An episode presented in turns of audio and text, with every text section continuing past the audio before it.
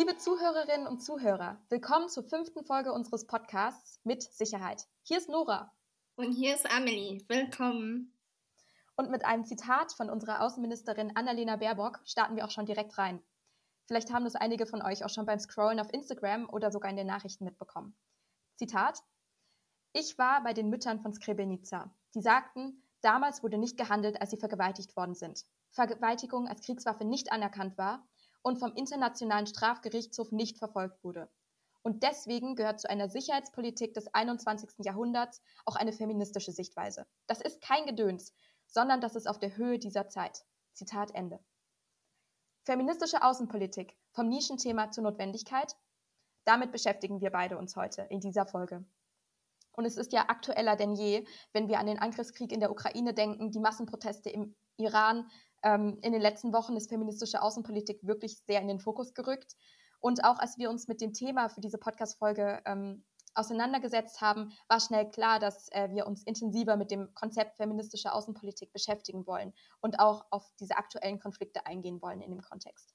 Und Amelie, du hattest ja auch schon direkt ganz am Anfang ein Buch parat, nicht wahr? Ja, genau. Das Thema ist ja wirklich sehr präsent, sowohl in den Medien, insbesondere auch auf den sozialen Medien, Instagram und so weiter. Aber ich hatte im Februar ein Buch entdeckt, ähm, das Buch Die Zukunft des, der Außenpolitik ist feministisch von Christina Lunz und war ganz begeistert. Äh, ich fand es äh, wahnsinnig aufschlussreich und sehr spannend und für diese Podcast-Folge natürlich ein perfekter Anfang. Aber du hattest ja auch eine coole Doku gesehen, oder? Genau, das war weniger zum Konzept feministische Außenpolitik, sondern eher ähm, zu einem inhaltlichen Thema. Also die Doku ähm, habe ich in der Arte Mediathek gefunden und äh, die heißt Die Schwalben von Kabul und beschäftigen sich eben mit ähm, der Unterdrückung unter dem Taliban-Regime im Sommer 1998. Und es war wirklich eine sehr schockierende Auseinandersetzung, wie Frauen unterdrückt wurden und welche Auswirkungen das hat auf das Unterdrückungsregime und hat mir auch sehr bewusst gemacht, ähm, was auch schon im Titel drin steckt, also die Schwalben von Kabul, dass eben die Frauen eigentlich der Frühling des Landes sind und eigentlich auch diejenigen, die dieses Regime sozusagen verändern könnten mit mehr Macht, mit mehr Kraft und mit mehr Unterstützung. Und deshalb fand ich ähm, das auch einen sehr interessanten Anstoß, sich mit feministischer Außenpolitik äh, mehr zu beschäftigen. Und ich würde die Doku auch wärmstens weiterempfehlen. Also sie ist sehr bewegend, aber auch sehr schockierend. Genau, aber kommen wir zum Konzept feministischer Außenpolitik. Also wenn man den Begriff hört, feministische Außenpolitik, denkt man ja zunächst erstmal an Feminismus. Aber was ist denn eigentlich Feminismus? Allein dieser Begriff wird ja schon sehr unterschiedlich verstanden, definiert und subjektiv konstruiert. Die Bedeutung ist sehr vielschichtig und daher auch im Zentrum großer Debatten. Ja, das stimmt. Wir waren mal so frei und haben uns eine Definition, mit der wir uns identifizieren können, formuliert. Feminismus sehen wir als eine politische Einstellung und soziale Bewegung, die sich für politisch praktische Maßnahmen zur Überwindung geschlechterspezifischer Ungleichheiten und Stereotypen einsetzt und aber auch der damit äh, einhergehende akademische philosophische Diskurs zur konzeptionellen Erfassung und Überwindung dieser genormten Geschlechterrollen. Aber feministische Außenpolitik ist ja nicht gleich Feminismus. Das stimmt. Unser Auswärtiges Amt definiert dies wie folgt. Feministische Außenpolitik basiert auf der Überzeugung, dass Geschlechtergerechtigkeit und gleichberechtigte Teilnahme Voraussetzungen für nachhaltigen Frieden und Sicherheit sind. Sie erkennt an, dass nicht alle gesellschaftliche Gruppen weltweit den gleichen Zugang zu politischer Teilhabe, zu Möglichkeiten und Ressourcen haben. Sie strebt an, die für diese Diskrepanz verantwortlichen Hindernisse wie benachteiligte Machtstrukturen zu beseitigen. Ja, man hört auch schon raus, feministische Außenpolitik ist eine Außenpolitik für alle, nicht nur für Frauen. Genau. Studien zeigen, je größer die Geschlechterungerechtigkeit in einem Land, desto höher die Wahrscheinlichkeit von inner- und zwischenstaatlichen Konflikten, Instabilität und Terrorismus. Im Gegensatz dazu, Staaten, in denen körperliche Gewalt gegen Frauen selten ist und bestraft wird, halten sich eher an internationale Normen und Verträge und unterhalten bessere Beziehungen zu ihren Nachbarstaaten. Regierungen, die sich aktiv für den Abbau patriarchaler Strukturen einsetzen, sind auch weniger geneigt, internationale Konflikte mit militärischer Gewalt zu lösen. Wir sehen also, die Überwindung von Diskriminierung und Stärkung von Gleichberechtigung hat einen positiven Einfluss auf die Konfliktprävention und die Friedenssicherung in einem Land. Sie ist damit also über die Geschlechterdimension hinaus von zentraler Bedeutung für Frieden und Stabilität. Voraussetzung für menschliche Sicherheit und daher nachhaltigen Frieden ist die Überwindung struktureller Gewalt aufgrund von Geschlecht, Herkunft, sexueller Orientierung, Behinderung und anderen mehrfach ineinandergreifenden Diskriminierungskategorien.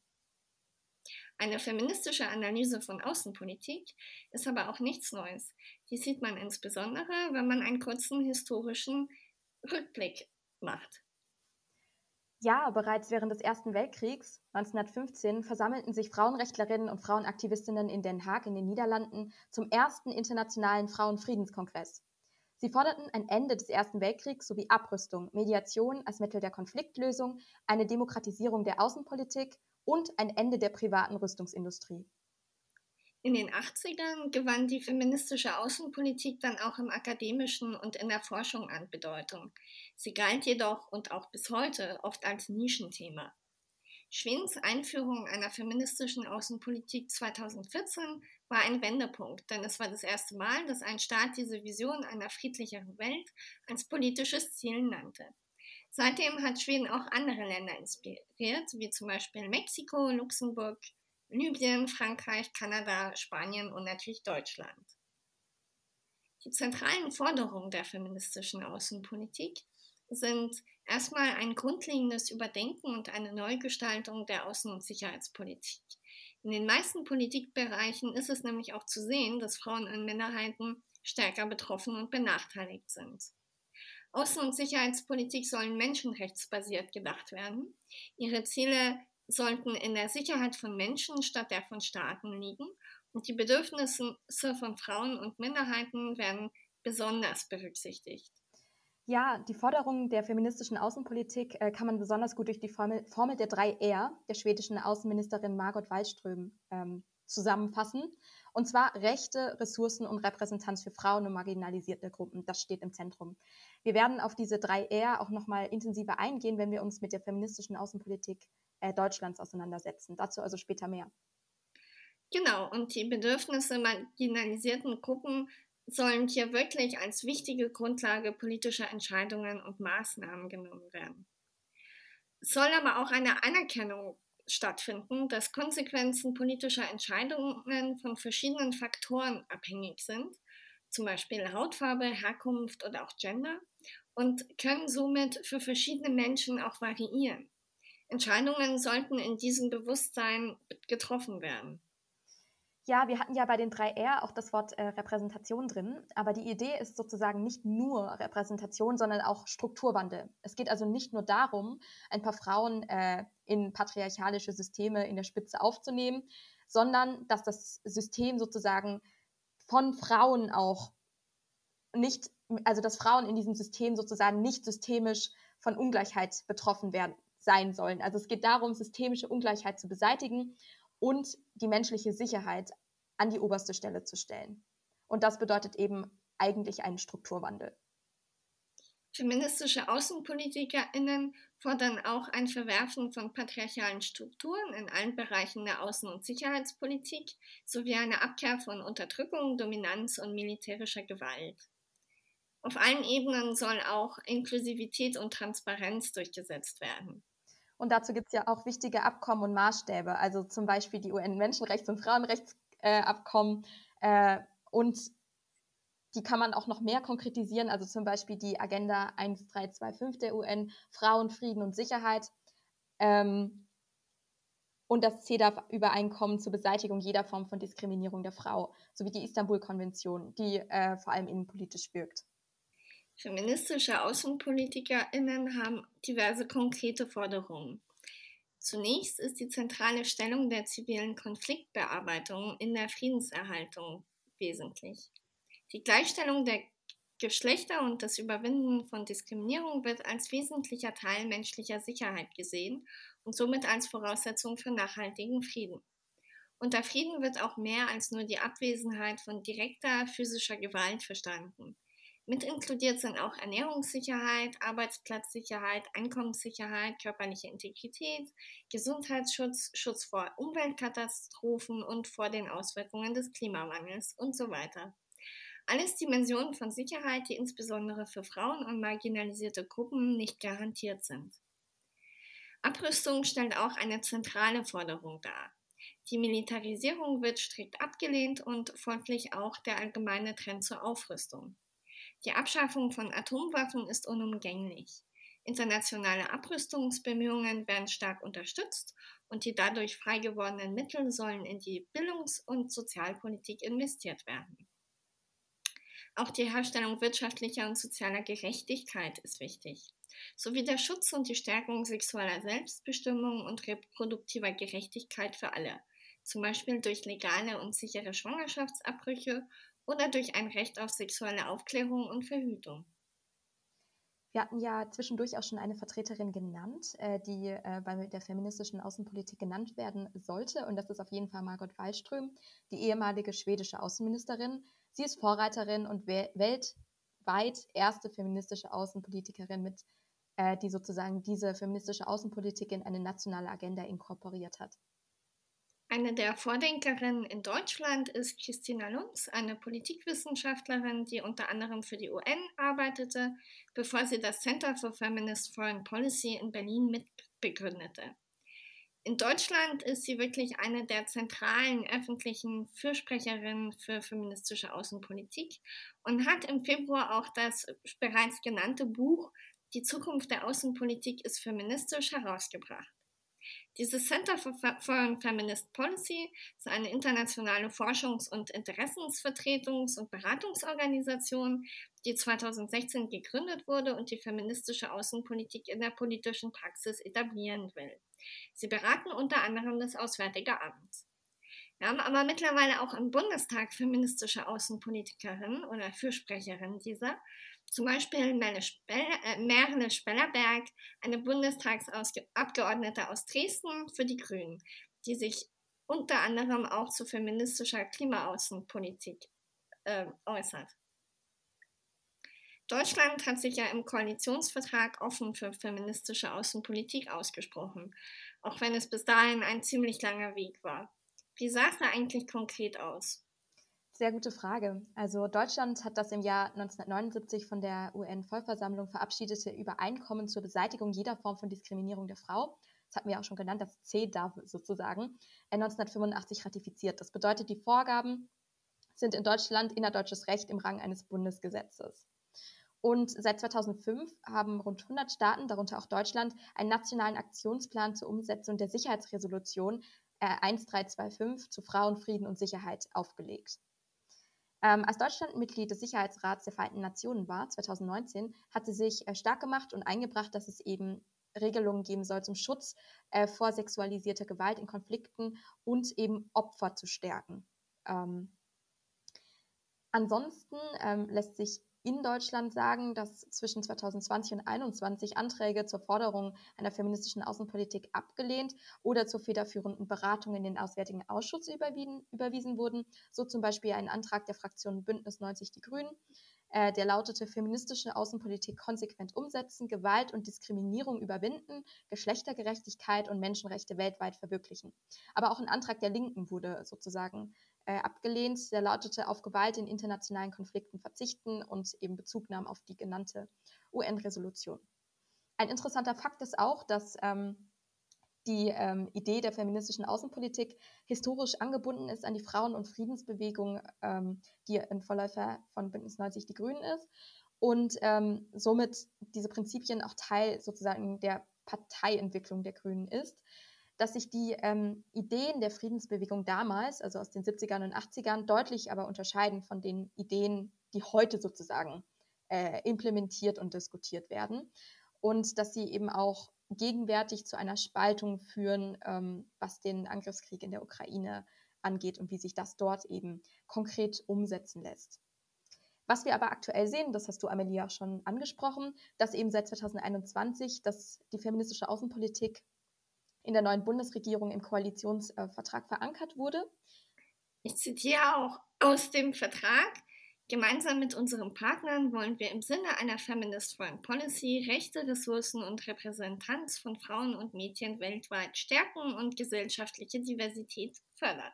Genau, perfekt. Da hast du auch schon das Zitat. genau, und die Ampelparteien sprechen ähm, sich eben für diese Feminist Foreign Policy aus, also das Auswärtige Amt, das BMZ, und dass sie sich dazu eben auf jeden Fall intensiv auseinandersetzen möchten bei der Formulierung und Erstellung einer nationalen Sicherheitsstrategie.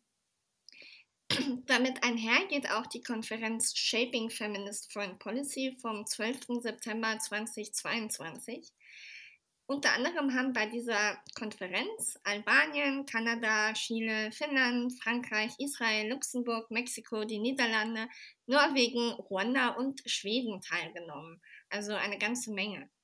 Diskutiert wurden Prinzipien und Strategien für die Implementierung einer feministischen Außenpolitik im Kontext gegenwärtiger internationaler Konflikte und Krisen. Und das Commitment zur feministischen Außenpolitik wurde nochmal stark betont. Was sie auch stärken wollen, ähm, sind auf jeden Fall diese drei R, die wir auch schon erwähnt haben, Rechte, Ressourcen und Repräsentation von Frauen, Kindern und marginalisierten Gruppen, sowie die rigorose Verurteilung von sexualisierter und genderbasierter Gewalt und auch die Verfolgung von entsprechenden Straftaten ähm, und das eben auch vor Gericht bringen. Mhm. Vor allem ist ihnen auch wichtig, dass man eben diese sozusagen sexuelle ähm, Gewalt als Taktik im Krieg, dass man die stark verurteilt und dass man eben den Fokus auf die Opfer setzt und eben ihr, äh, ihre, die Verbesserung ihres Zustandes eben auch gewährleistet und sicherstellt. Außerdem wurde sich auf bestimmte Regionen fokussiert, also aktuell eben der russische Angriffs Angriffskrieg in der Ukraine, aber auch Afghanistan, äh, der Sahel, das Horn von Afrika, aber auch Lateinamerika. Und eine Follow-up-Conference on Feminist Foreign Policy wurde auch schon beschlossen. Die soll 2023 in den Niederlanden stattfinden. Genau, also wir sehen, dass es äh, in den letzten Wochen und Monaten sehr viel Input gegeben hat zu dem Thema. Ähm, grundsätzlich sagt das Auswärtige Amt auch, dass sie feministische Außenpolitik ähm, so versteht, dass man eben diese drei R fördern soll, Rechte, Repräsentanz äh, und Ressourcen äh, von Frauen und Mar marginalisierten Gruppen, was ja ein schwieriges Wort. Genau, aber dass eben da noch das Plus D hinzukommt, also 3R plus D und D steht für Diversität die eben auch in der künftigen Außensicherheits- und Entwicklungspolitik äh, enthalten sein soll. Also sie stehen für Rechte von Frauen, Kindern, marginalisierten Gruppen und ihre gleichberechtigte Teilhabe. Und was ist jetzt ganz konkret neu im Auswärtigen Amt? Also ähm, es wurde gesagt, dass es eben wichtig ist, nun oder wichtiger, die Ursachen zu bekämpfen, aber auch wie die Mitarbeiterinnen des Auswärtigen Amtes künftig eben an diese Aufgaben herangehen. Äh, dass sie sich eben nochmal gezielter für die Geschlechtergerechtigkeit einsetzen und den Schutz vor der Gewalt, der geschlechterbasierten Gewalt, dass sie eben stärker Frauen und Mädchen und, äh, und so weiter bilden wollen, dass sie auch Unternehmerinnen fördern wollen, dass sie Frauen ermöglichen wollen, an Konferenzen teilzunehmen, bei der Projektplanung ähm, wichtige Rollen einzunehmen, aber auch in Verhandlungen. Ähm, was ganz wichtig ist, ist der ähm, Begriff auch intersektional, also dass das vor allem auch eine intersektionale feministische Außenpolitik sein soll, also dass es eben auch zu einer Verschränkung von und Wechselwirkungen verschiedenster Benachteiligungen gibt, dass sie berücksichtigt werden muss und gemeinsam sozusagen ähm, bearbeitet werden muss, damit man Gesamtveränderungen verursachen kann. Und dass es eben besonders wichtig ist ähm, im Krieg und Krisen, aber auch abseits, also in Friedenszeiten, dass man eben auch da schon an Rüstungskontrolle und bei Waffenlieferungen eben schauen muss, wie man das dort implementieren kann. Bei den Institutionen der EU steigt die Gender-Sensibilität ebenfalls. Bereits 2015 hat der Rat der Europäischen Union die Wichtigkeit der Förderung der Rechte von Frauen und Mädchen, der Gleichstellung der Geschlechter und der Stärkung der Rollen von Frauen und Mädchen in der Entwicklungspolitik hervorgehoben. Genau, und die EU-Kommission hat auch eine Strategie für die Gleichstellung der Geschlechter 2016 bis 2019 äh, formuliert und die dann auch aktualisiert für den Zeitraum 2020 bis 2025. Ähm, genau, dazu gehört unter anderem eben ein Aktionsplan für die Gleichstellung der Geschlechter und die Stärkung der Rolle der Frau im auswärtigen Handeln, äh, die Beschäftigung mit der Genderperspektive, die Richtlinie zur Bekämpfung von Gewalt gegen Frauen und häuslicher Gewalt. Ähm, und ähm, wir sehen, dass eben auch viele Länder, die Vorreiter sind in der feministischen Außenpolitik, eben auch in der EU sind, wie beispielsweise Schweden, Frankreich, Luxemburg, Spanien und inzwischen ja ähm, auch Deutschland, die sich äh, stark macht für feministische Außenpolitik. Stellt sich aber natürlich die Frage, braucht es eigentlich feministische Außenpolitik? Und wenn ja, warum und was kann sie eigentlich bringen? Dafür wollen wir auf gegenwärtige Beispiele eingehen. Wir gehen dabei chronologisch vor. Ja, also wenn wir ähm, an einen ja, sehr wichtigen Konflikt ähm, zu sprechen kommen, dann fällt uns auf jeden Fall auch Afghanistan ein. Ähm, seit der Machtübernahme der Taliban äh, letztes Jahr im August ähm, wird gewaltsam, willkürlich und außergerichtlich jede abweichende Meinung unterdrückt. Besonders betroffen und in ihrer Freiheit eingeschränkt und gefährdet sind aber Frauen, Mädchen und Minderheiten. Die Taliban haben ihnen ihr Recht auf Bildung, Arbeit und Bewegungsfreiheit im öffentlichen Raum genommen und Frauen sind zu jeder Tageszeit und an jedem Ort von Gewalt bedroht. Daheim durch Zwangsehen und Übergriffe, von außen durch bewaffnete Gewalt, nächtliche Verhaftungen und eben auch in, bei Demonstrationen, die inzwischen für Frauen so gut wie unmöglich geworden sind. Und wenn sie doch auf die Straße gehen, ähm, werden sie ähm, gewalttätig davon abgehalten. Ja, die Maßnahmen der Taliban zeigen, dass Frauen, Mädchen und Minderheiten als ein zu unterdrückendes Kollektiv gesehen werden und mehr und mehr entmenschlicht werden. Es zeigt aber auch, dass das Taliban-Regime gebildete Frauen als Bedrohung für ihre Macht und für ihr System ansehen. Wir sehen also, dass feministische Außenpolitik ähm, theoretisch so einem Regime entgegenwirken kann. Und zwar, ähm, indem man Frauen stärkt, ähm, ihnen dies, die, den Zugang zu Bildung und Rechten ermöglicht, weil das gleichzeitig auch dazu führt, dass sie sich gegen das unterdrückerische System auflehnen und damit auch für eine friedlichere und sichere Welt sorgen können. UN Women hat ähm, tatsächlich auch einige Punkte formuliert, wie man sozusagen konkret helfen kann in so einer Situation und sozusagen gegen Gewalt ausüben kann. Dazu gehört äh, die Bereitstellung von lebensrettenden Dienstleistungen für Überlebende von geschlechterspezifischer Gewalt, wie zum Beispiel Schutzhäuser, medizinische Versorgung, Beratungsdienste, Berufsausbildung, aber auch noch weitere Punkte. Zum Beispiel zum Beispiel auch die Einrichtung von Frauenzentren, in denen Frauen als zentrale Anlaufstelle Informationen über verfügbare humanitäre Dienste, Gesundheits- und Schutzfragen erhalten, neue Skills lernen können, bestehende Kapazitäten stärken, aber auch vor allem einfach Selbstvertrauen entwickeln können, damit sie ihr Leben wieder aufbauen können. Und dafür ist es natürlich sehr wichtig, flexible und gezielte Unterstützungsleistungen an die weibliche Zivilgesellschaft und an die ähm, Minderheiten sozusagen zu geben, um eben auch Frauenaktivistinnen zu ermöglichen, ihre Arbeitsbereiche zu definieren, erneut aufzunehmen und eben auch an ihr unbeständiges Umfeld anzupassen. Und gerade auch die Stärkung der Existenzgrundlage von Frauen durch zum Beispiel einen verbesserten Zugang zu Qualifikationen und Ressourcen wie Berufsausbildungen oder bedingungslose Bargeldzuschüsse oder die Bereitstellung von Arbeitsmöglichkeiten ist zentral. Genau, wir sehen, ähm, es ist total wichtig, dass das kein abstraktes Konzept bleibt, sondern dass man eben konkret hilft. Auch schon durch ganz kleine Dinge. Ich hatte ja ganz am Anfang ähm, die Schwalben äh, von Kabul erwähnt. Ähm, und da wird auch gezeigt, ohne jetzt zu viel zu spoilern, dass es eben zum Beispiel auch Ideen gab, eben geheime Schulen zu gründen, um eben Frauen Bildung zu ermöglichen. Aber um das ermöglichen zu können, braucht man auch Bücher, man braucht Papier, man braucht Essen in der Schule, man braucht Mittel für die Lehrenden und das muss eben ge gefördert werden, da muss geholfen werden, materiell. Aber Afghanistan ist nicht sozusagen das einzige gegenwärtige Beispiel, bei dem feministische Außenpolitik relevant sein kann und ist. Ja, angesichts der aktuellen russischen Aggression ist die Frage berechtigt, welche Antworten die feministische Außenpolitik auf derartige Krisen geben kann. Das ist auch gar nicht so einfach zu beantworten, auch weil die Reaktionen und Aussagen dazu sehr stark divergieren und sich oft nicht festgelegt wird. Aktuell sehen wir, dass Staaten, die eine feministische Außenpolitik vertreten, eine harte Linie gegenüber Russland aufzeigen. Ganz konkret sieht man das an der Aufrüstung. Aber wie passt das mit dem Konzept der menschlichen Sicherheit und der Forderung nach Abrüstung der feministischen Außenpolitik zusammen?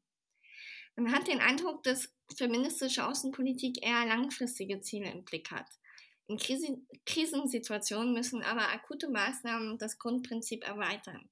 In der Außenpolitik müssten das Feministische als Regel und das Militärische als Ausnahme kombiniert werden.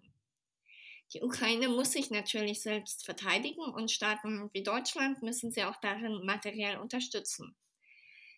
Bei allen Maßnahmen, die ergriffen werden, müssen aber auch die Folgen für die Menschen mitgedacht werden, insbesondere für strukturell diskriminierte Gruppen.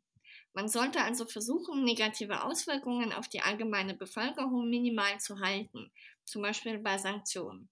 Effektive humanitäre Hilfe und Schutz für alle Asylsuchenden sollte selbstverständlich sein. Der Fokus sollte aber auch hier auf benachteiligte Minderheiten liegen. Ein Waffenstillstand muss weiterhin das zentrale Ziel sein und intensive diplomatische Bemühungen dafür müssen auch weiterhin verstärkt geführt werden. Wenn dieser erreicht ist, beziehungsweise nach dem Krieg, muss bei allen Friedensverträgen und Wiederaufbaumaßnahmen der Schwerpunkt auf dieser menschlichen Sicherheit und auch vor allem auf der Inklusion von Frauen und Minderheiten liegen. Man merkt generell, dass die besondere Stellung und verstärkte Diskriminierung von Frauen und Minderheiten in Kriegssituationen, aber auch allgemein, sei es in den Medien oder in den sozialen Medien, viel breiter angesprochen wird. Auch strategische sexualisierte Gewalt wird zunehmend als das erkannt, was sie ist, eine Kriegswaffe. Ja, also die Ukraine ist ein Konflikt, der aktuell die Bedeutung von feministischer Außenpolitik sehr hervorgehoben hat. Aber was sogar noch aktueller ist, ähm, ist jetzt seit dem 16. September, wenn wir ähm, in die Nachrichten schauen, dass eben die Proteste im Iran auch sehr präsenter geworden sind. Und zwar ähm, haben sie ja begonnen als eine direkte Folge ähm, des Todes der 22-jährigen ähm, Gina Mahasa Amini in Gewahrsam der iranischen Sittenpolizei, weil sie ihr Kopftuch nicht regelgerecht äh, getragen haben soll. Und ähm, das hat eben zu diesen Massenprotesten geführt unter dem Slogan Frau, Leben, Freiheit. Wir fürchten uns nicht, wir fürchten uns nicht, wir sind alle zusammen. Und ähm, wie ihr alle sicher mitbekommen habt, verbrennen tausende Frauen ihre Kopfbedeckungen, schneiden sich die Haare ab, auch als Zeichen der inneren Freiheit und als Ausdruck ihrer Wut. Und im Rahmen dieser Proteste sind über 50 Minderjährige bereits getötet worden, ähm, da die Proteste insbesondere eben auch von jungen Menschen getragen werden, von Kindern, von Jugendlichen, von jungen Erwachsenen, von Studentinnen. Und ähm, wir sehen, dass eben auch hier Frauen eine zentrale Rolle spielen, weil es auch zentral um Frauen geht. Ähm, wir sehen auch, dass eben seit der Islamischen Revolution von 1979 in, im Iran ein Kopftuchzwang herrscht, der diskriminierend begründet wird, und zwar durch die Verführbarkeit des schwachen Mannes. Und wie in Afghanistan auch, wird die Frau hier kollektiviert und soll möglichst unsichtbar sein. Ähm, und was die Protestierenden, die Demonstranten fordern, ist ein e-, Ende unzeitgemäßer islamischer Kriterien, die Frauen einschränken und die der gesamten iranischen Gesellschaft in den, in den letzten vier Jahrzehnten aufgedrängt wurden. Äh, die Frauen stehen somit einmal für ihre eigenen Rechte ein, aber auch für andere marginalisierten Gruppen und für die gesamte iranische Gesellschaft, auch wenn es ihnen sozusagen das eigene Leben kostet. Und wenn man sich jetzt hier überlegt, was feministische Außenpolitik bedeuten kann oder wie man ähm, perspektivisch darauf schaut, stellt man fest, dass es eben auch hier darum geht, eben genau diese Aktivistinnen zu fördern und ihnen eine Stimme zu geben. Was ähm, euch vielleicht ähm, auch noch sehr präsent sein könnte, sind Joko und Klaas, die ja ihren Instagram-Account an zwei Aktivistinnen im Iran gegeben haben, die jetzt aktuell täglich oder sehr regelmäßig eben Videos zeigen und auch das ähm, Schlaglicht sozusagen werfen auf ähm, die Proteste und eben ihnen selbst die Möglichkeit gegeben wird, aus ihrer Perspektive heraus zu zeigen, was los ist. Und ich denke, dass das eigentlich auch sehr gut zusammenfasst, was es eigentlich bedeutet, ähm, feministische Außenpolitik zu betreiben, betreiben, also dass man den Fokus auf die Personen legt, die darin geschützt und aktiv ähm, gefördert werden sollen. Genau, aber darüber hinaus ist es natürlich auch wichtig, dass ähm, die UN-Menschenrechtskommission eingeschaltet wird, dass Vermögen beschlagnahmt wird der herrschenden Klasse, und dass eben auch da zielgerichtete Sanktionen eingesetzt werden. Und es gibt auch noch viele weitere Vorschläge von äh, feministischen, ähm, außenpolitischen Aktivistinnen sozusagen. Ähm, aber ich würde sagen, es ist ein guter Zeitpunkt, um mal zu einem kleinen Fazit zu kommen. Genau, also es waren ja jetzt auch sehr viele Informationen, sehr viele spannende Punkte. Und äh, zusammenfassend ist natürlich die Frage, ja, ist feministische Außenpolitik relevant und wie betrifft sie uns? Bei allen Beispielen zeigt sich, wie wichtig diese feministische Außenpolitik ist, da sie Vorteile für alle Menschen in der Gesellschaft mit sich bringt und die Lebensqualität von allen steigern möchte. Jedoch müssen natürlich auch konkrete Maßnahmen und Strategien oder Leitlinien entwickelt werden. Dies wird sich zeigen in den nächsten Jahren und nächsten Jahrzehnten, wie die verschiedenen Länder durch ihre Außen- und Sicherheitspolitik dies auch bewerkstelligen wollen. Ja, und wir mögen hoffen, dass es sich sogar schon ein bisschen schneller zeigt. Ja, hoffentlich. Ja. Also, ähm, ihr kennt ja unsere Kategorie Sicherheit auf dem Campus äh, aus den letzten Folgen. Und auch diesmal wollen wir uns gerne ähm, mit einem äh, sicherheitspolitischen Thema auf dem Campus auseinandersetzen. Und da wir uns die ganze Folge jetzt mit Minderheiten und Frauen auseinandergesetzt haben, möchten wir dies auch auf diese Kategorie übertragen. Und zwar konkret, ähm, wie es eben mit dem Schutz von Frauen und ihrer Rechte an der Universität Heidelberg aussieht, in der Stadt Heidelberg, wo es Ansprechpartnerinnen gibt. Aber da das ja wirklich ein, ein sehr großer Themenbereich ist und wir nicht alles aufzählen können, dachten wir uns, dass wir eben neben den generellen Informationen vor allem die Projekte aufgreifen, die uns besonders zugesagt haben und unser Interesse geweckt haben. Also was man ganz generell sagen kann, ist, dass wir an der Universität zwei Gleichstellungsbeauftragte im Gleichstellungsbüro haben, eine in Bergheim und eine im Neuenheimer Feld. Es gibt aber auch in der Fakultät, ähm, in den Fakultäten sozusagen spezifische Beauftragte. Ähm, und das eigentlich für so gut wie jede Fakultät. Außerdem gibt es auch eine Beauftragte für Chancengleichheit ähm, und ein ganzes Team, das sozusagen drumherum steht. Aber es gibt auch zum Beispiel einen Struktur- und Entwicklungsplan 2021 bis 2025, der eben für die Sicherstellung von Gleichstellung besteht. Außerdem ist der, der Kampf gegen sexuelle Belästigung ein besonders großes Thema, ähm, das auch durch eine sehr interessante äh, Gruppe um, also angekreidet wird. Und zwar heißen sie Catcalls auf HD.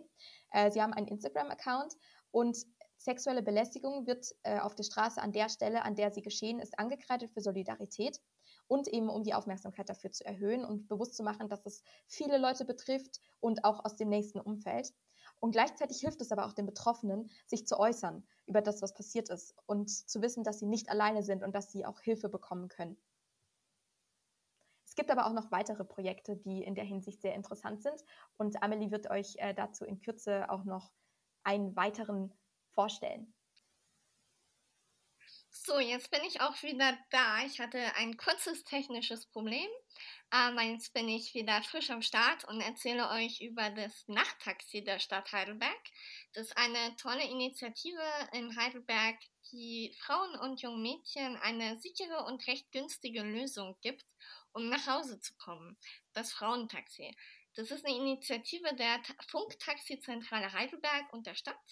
Seit 92 gibt es diese und seitdem wurden auch viele Heidelberger Frauen und Mädchen sicher nach Hause gebracht. Die Fahrerinnen warten am Fahrziel, bis die Fahrgäste ihren Bestimmungsort erreicht haben dann begleiten sie auf Wunsch sogar bis zur Haustür. Dafür gibt es einzelne Fahrscheine, die auch nur 6 Euro kosten und die man in jedem Bürgeramt der Stadt Heidelberg erwerben kann. Echt eine tolle Idee, wenn man mal nach dem Feiern doch lieber mit dem Taxi nach Hause fahren möchte. Ja, und ein weiteres Programm für, ähm, wenn man sozusagen nachts unterwegs ist, ist auch Walk Safe im Neuen Hammerfeld. Äh, dazu gibt es einen ganzen Informationsflyer und es ist eben ein Präventivprogramm, in dem es um den persönlichen Schutz geht. Ähm, von Studierenden, aber auch Mitarbeitenden im Neuen Hammerfeld. Und die werden sozusagen kostenlos von einer Sicherheitskraft ähm, nach Einbruch der Dunkelheit oder kurz vom Anbruch der Dunkelheit an, sozusagen von dieser Sicherheitskraft äh, des Wachdienstes äh, von der Arbeitsstelle, dem Auto, der Haltestelle oder wo auch immer zum Wohnheim begleitet, wenn sie denn wollen. Ähm, und dieser Begleitservice ist äh, auch dann möglich, wenn man zum Beispiel abends äh, aus der Stadt kommt oder von wo auch immer kommt, aber sich eben im Studentenwohnheim befindet und sicher heimkommen möchte. Und ähm, es gibt auch noch weitere Angebote, zum Beispiel auch verstärkt Selbstverteidigungsangebote, die auf jeden Fall auch äh, es wert sind, mal genauer da reinzuschauen. Genau, aber es gibt natürlich auch immer ähm, Kritik und Verbesserungsmöglichkeiten und äh, da ist mir besonders was aufgefallen. Und zwar, ich hatte, glaube ich, auch schon in einer anderen Folge erwähnt, dass ich selbst ein Auslandssemester gemacht habe und zwar in Paris, an der Sciences Po. Und weil es dort ähm, zum Thema ähm, ähm, da auch Probleme sozusagen gegeben hat, was äh, sexuelle äh, Belästigung angeht und so weiter und so fort, ähm, hat man dort einen obligatorischen Workshop sozusagen für alle Studierenden verpflichtend organisiert, dass alle am Anfang des Semesters eben einmal aufgeklärt werden, was Consent bedeutet. Also dass man sozusagen erklärt, äh, wie man sozusagen im Umgang, im zwischenmenschlichen Umgang alle respektiert und eben auch Nein als Nein respektiert, dass alles, was nicht Ja ist, Nein ist und dass ein Ja, das ausgesprochen wird, wenn man nicht zurechnungsfähig ist, auch kein Ja ist sozusagen. Und das wird eben nochmal sehr genau erklärt, auch sehr anschaulich erklärt und es wurde auch äh, Leuten den Raum gegeben, eben noch einige Punkte zu ergänzen. Und ich finde, das könnte an unserer Uni auch sehr schön eingeführt werden, dass alle Erstsemesterstudierenden der Universität oder auch jedes Semester sozusagen ein kleiner Workshop gegeben wird, der für alle verpflichtend ist, weil es den zwischenmenschlichen Umgang wirklich verbessert. Ja, und jetzt könnt ihr uns Anstöße geben. Schickt uns doch gerne über Instagram oder unseren anderen Social-Media-Kanälen eure Sicherheitsthemen auf dem Campus zu. Eure Themenvorschläge, eure Geschichten, Veränderungswünsche oder Sicherheitslücken für unsere nächste Folge. Wir würden uns freuen. Wir werden dazu auch jeden Freitag eine Story posten, in der ihr uns eure Ideen ganz einfach über ein Fragefeld zusenden könnt. Genau, ähm, ihr seid sicherlich schon ganz gespannt, was nächste Folge auf euch zukommt. Ähm, wie ihr wisst, wir befinden uns so langsam aber sicher in der Weihnachtsstimmung. Also ist es mehr als passend, auch eine Weihnachtsfolge zu machen. Die wird ganz entspannt, lasst euch thematisch einfach überraschen und wir oh, würden ja. uns sehr freuen, wenn ihr euch wieder dazuschaltet.